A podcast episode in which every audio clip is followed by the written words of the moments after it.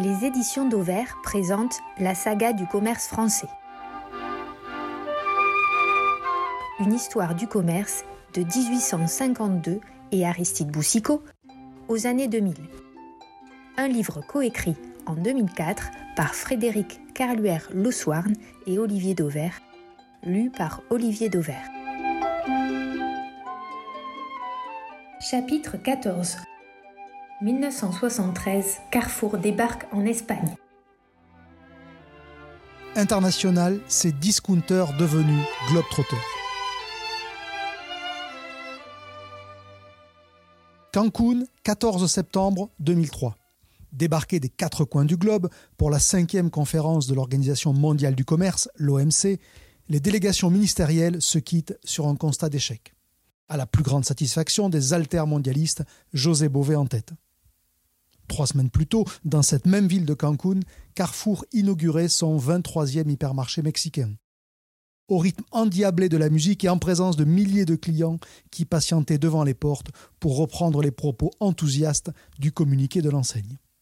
Chez Carrefour, ça fait belle lurette que le débat sur les bienfaits ou les travers de la mondialisation est tranché. En 2003, le groupe français a déjà derrière lui plus de 30 ans d'expérience à l'international. L'aventure débute le 5 décembre 1973. Après deux ans de recherche et d'âpres tractations, Carrefour franchit les Pyrénées et pose ses valises près de Barcelone. En vérité, à cette époque, la bannière Carrefour flotte déjà dans quatre autres pays européens.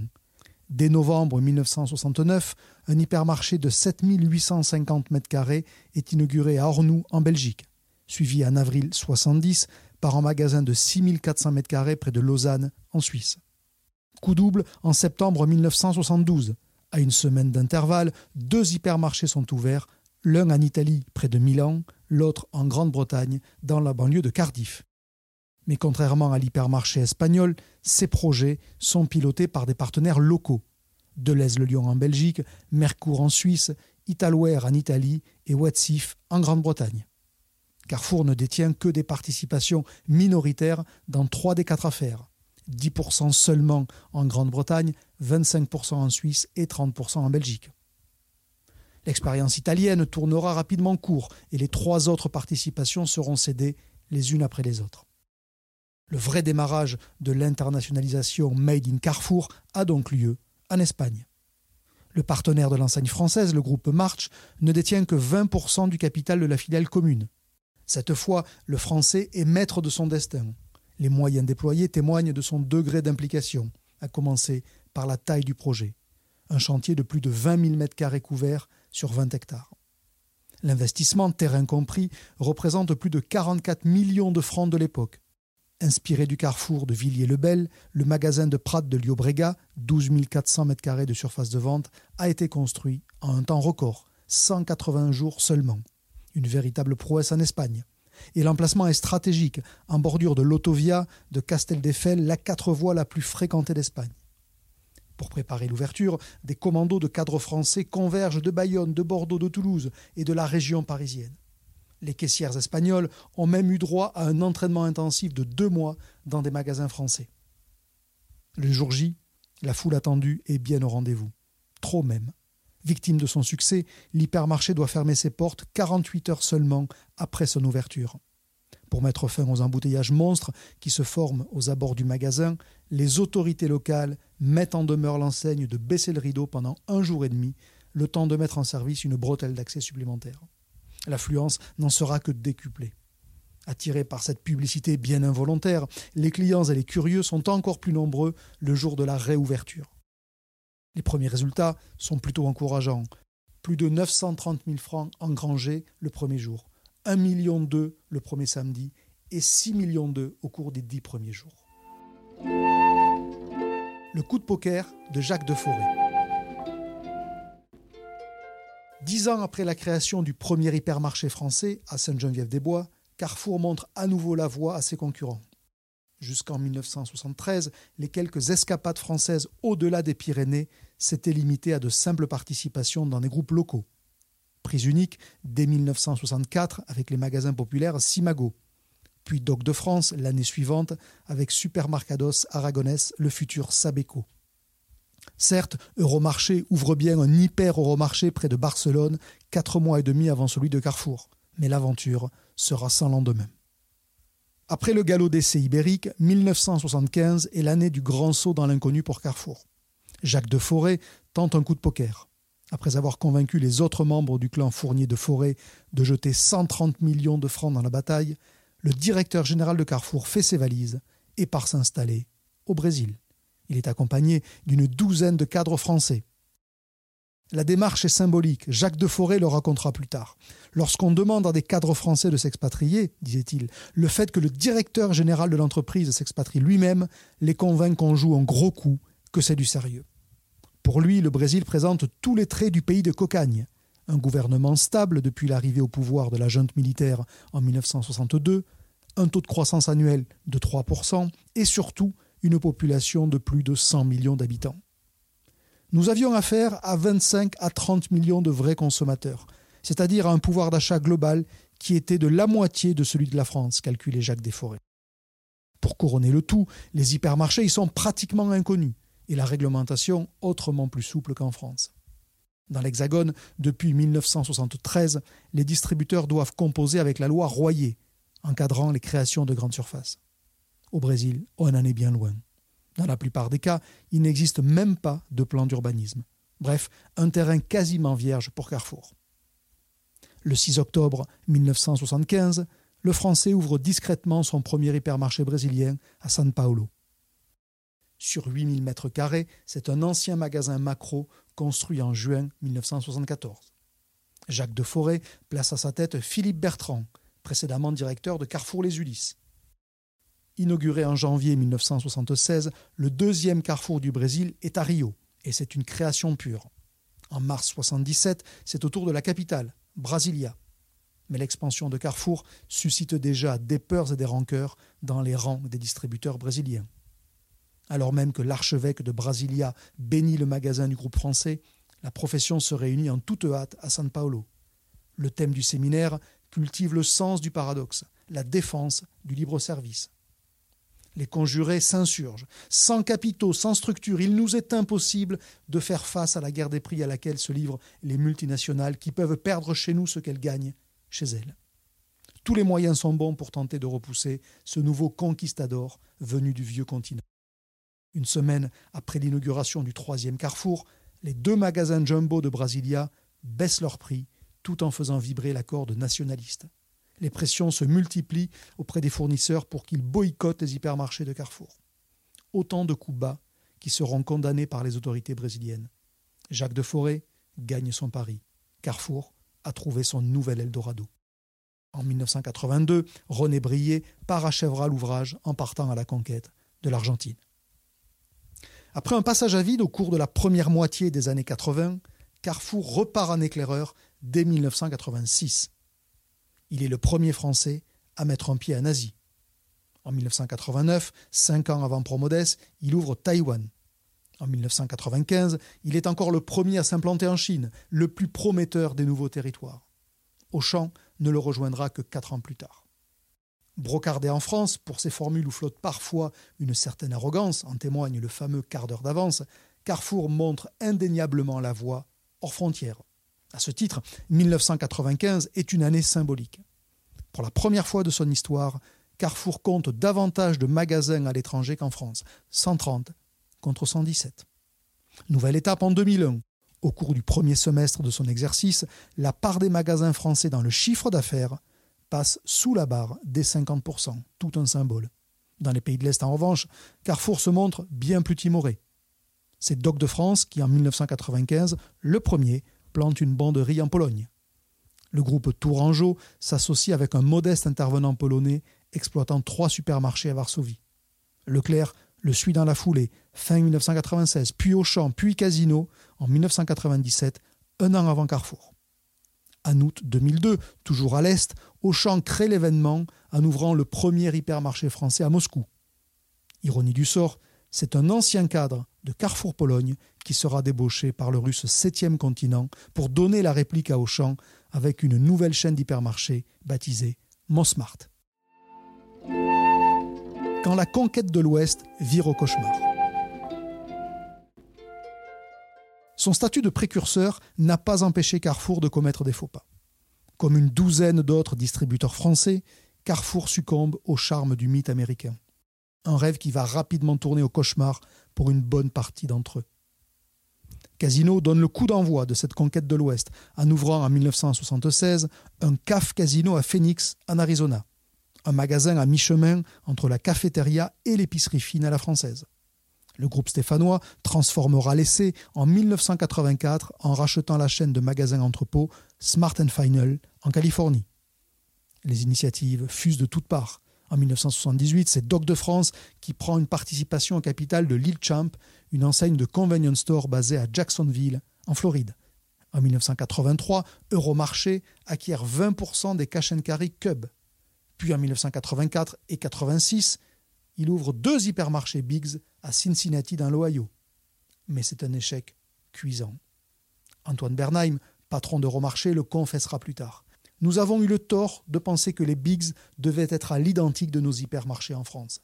L'Amérique, c'est l'Amérique, pas la France. Les Biggs seront cédés en septembre 1990.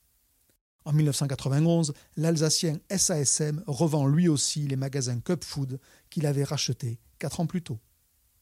Carrefour s'est lui aussi intéressé aux États-Unis. Sous l'impulsion de Denis Deforest, Carrefour prend d'abord des participations dans des affaires existantes. 18% dans Costco, puis 12% dans Office Depot dans les années 80. Le premier hypermarché Carrefour ouvre ses portes à Philadelphie en 1988. Les études de faisabilité sont engageantes, mais dès la première année, le magasin n'atteint que 70% de ses objectifs. Fin 1988, la filiale américaine de Carrefour a déjà perdu 170 millions de francs. Les causes de l'échec sont nombreuses. L'inadaptation du tout sous le même toit aux habitudes des consommateurs américains, la concurrence sauvage et l'hostilité des syndicats de salariés. Au final, Carrefour, qui tablait sur un réseau de plus de 20 magasins sur la côte Est, n'atteindra jamais la taille critique qui lui aurait pourtant permis de lutter à armes égales avec ses rivaux. Fraîchement nommé en remplacement de Michel Bon, Daniel Bernard, patron de Carrefour, décide de mettre un terme à la plaisanterie. Le magasin de Philadelphie ferme en 1993, tout comme celui de Township, ouvert en 1992. Ce mauvais film américain aura coûté la bagatelle de 80 millions de dollars au groupe français. La même année, Leclerc lui aussi baisse le rideau de son unique hypermarché américain à Baltimore. Un échec personnel pour Didier Lecomte. En juin 85, l'adhérent réussit à convaincre Édouard Leclerc de le laisser tenter sa chance outre-Atlantique. Deux ans plus tard, après avoir vendu ses deux magasins, à l'Aigle dans l'Orne et à Saint-Étienne-du-Rouvray en Seine-Maritime, il part avec femme et enfants. Il a alors 37 ans. L'hypermarché de 12 000 m2 qu'il imagine ouvre en mai 1991 sous l'enseigne Lidmark pour Leclerc Édouard Marquette. Les premières journées d'exploitation sont à la hauteur de ses espérances. Mais comme pour Carrefour, les Américains ne mordront pas durablement à l'hameçon. Les adhérents français, qui détiennent 60% du capital du magasin, finiront par perdre patience et ils démissionneront Didier Lecomte en février 1993.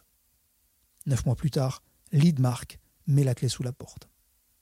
Auchan tiendra plus longtemps. Officiellement, ces magasins de Houston sont des laboratoires de recherche et développement. Mais la recherche s'accommode parfois mal des exigences de rentabilité. Auchan se débarrasse de ces deux hyper en janvier 2003. Dernier des Mohicans au début des années 2000, Casino et sa filiale Smart Final. Au demeurant, le bilan n'est pas aussi sombre pour tous les distributeurs français. En 1994, par exemple, Promodes a empoché une coquette plus-value lorsqu'il cède à Ahold la chaîne de supermarchés Red Food Store qu'il avait achetée en 1980. En Allemagne, le second point noir de l'internationalisation des groupes français, Promodes sera nettement moins heureux. Présent outre-Rhin depuis 1976 via un partenariat avec le groupe Schapper, Promodes brûle de passer à la vitesse supérieure. En 1990, seuls six continents ont été ouverts dans ce qui s'appelait encore la RFA. Paul-Louis Allais le racontera. J'ai essayé de persuader nos partenaires de mettre beaucoup plus de moyens. Ils n'ont pas voulu le faire. Alors, quand une opportunité se présente, ils foncent. Les 47 hypermarchés Plaza des COP de Francfort sont à vendre. Une affaire pourrie de l'aveu même du PDG de Promodes. mais il compte bien redresser la barre en s'appuyant sur le savoir-faire de son groupe en matière d'hypermarché. Mais faute de partenaires puissants, les magasins allemands de Promodes seront rapidement dans le rouge. Avec Plaza, nous avons été complètement disqualifiés en termes de conditions d'achat. Nous étions beaucoup, beaucoup trop petits, dira Paul-Louis Allais. On s'est trouvé scotché avec cette affaire, il ne servait à rien de s'acharner. D'abord repris par Interspar, les ex-Plaza seront finalement rachetés par l'américain Walmart en 1998. Toujours en Allemagne, la mésaventure d'Intermarché est bien plus édifiante. En 1997, deux ans après l'ouverture de son premier magasin Dix Mousquetaires en Allemagne, le groupe d'indépendants donne un coup de fouet à son internationalisation en mettant la main sur Spar et ses quelques 5000 magasins affiliés et franchisés. La bonne affaire tourne rapidement au cauchemar. L'incompréhension entre les cadres allemands et l'actionnaire français, des erreurs de gestion, l'atonie de la consommation en Allemagne, la féroce concurrence des hard discounters, bref, Spar devient rapidement un gouffre financier. Malgré la cession de pans entiers de son parc, la filiale allemande des mousquetaires accumule des pertes abyssales. Près de 100 millions d'euros pour l'année 2001, plus de 379 millions en 2002. École de la patience et de l'humilité, la course à l'international reste plus que jamais un parcours semé d'embûches. Malheur à celui qui peine à s'adapter aux particularismes locaux. En 1993, par exemple, les carrefours brésiliens doivent jongler avec un taux d'inflation de plus de 2500% par an. Nous devions surveiller au mieux nos prix, se souvient Michel Pinault, alors à la tête de Carrefour Brésil. Les recalculer, changer les étiquettes plusieurs fois par jour. Lors de l'ouverture du pays, en 1975, Carrefour limite aussi au strict minimum ses importations de produits français, en raison de droits de douane prohibitifs aligner un assortiment en couleur locale est de toute façon le meilleur moyen pour se faire adopter. Nous achetons des produits brésiliens à des fournisseurs brésiliens que nous vendons à des clients brésiliens. Et Carrefour souhaite être perçu comme une entreprise brésilienne. Voilà ce que l'on disait à l'époque. En 1995, 95% des références du premier Carrefour chinois sont par exemple d'origine locale. C'est l'illustration de cette nécessaire adaptation. Carrefour vendait par exemple des serpents vivants en Chine, parce que telle était la coutume. Du coup, l'apprentissage des filières d'approvisionnement se fait souvent sur le tas. En témoignent les déboires de l'éphémère filiale brésilienne d'Intermarché, née du rachat en 1975 des 22 supermarchés de la société Diao Marti.